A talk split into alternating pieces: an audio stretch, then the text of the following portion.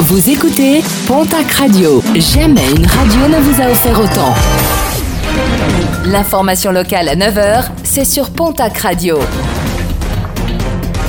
Bonjour Jean-Marc Courage-Sénac. Bonjour à toutes et à tous. Plusieurs voitures incendiées à Tarbes dans la nuit de vendredi à samedi. Tout d'abord, rue Victor Hugo. Les flammes parties d'un véhicule se sont propagées à deux autres. Et puis euh, samedi soir, où là aussi, une voiture a été ravagée par les flammes. Des enquêtes ont été ouvertes.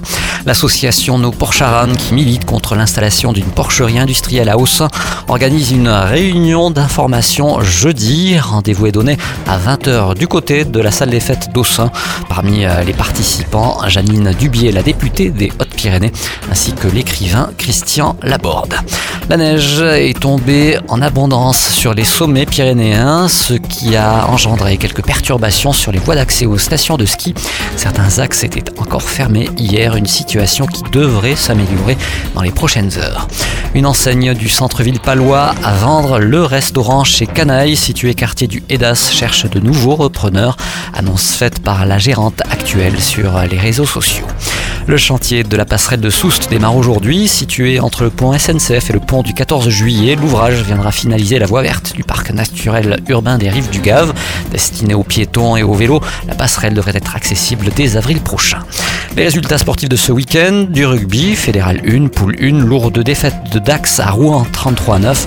Poule 2, le match entre Saint-Jean-de-Luz et Oloron a été reporté. Défaite de Lannemezan à Albi 13 à 6, de Tarbes à Marmande 23 21. Bagnères de Bigorre s'impose à Anglette 11 à 18 et Tyros bat Nafarois 39 à 9 en basket Jeep Elite. L'élan béarnais s'impose sur Dijon 63 à 59 et occupe désormais seul la seconde place du championnat. En national masculine, une victoire de l'Union Tarblour de Pyrénées sur Vendée-Chaland 87 à 69. En Coupe de France féminine, le derby du Sud-Ouest a vu la victoire du TGB à Basketland 60 à 66. Et puis en football, championnat national, à noter la victoire du POFC à Dunkerque de buts à 1.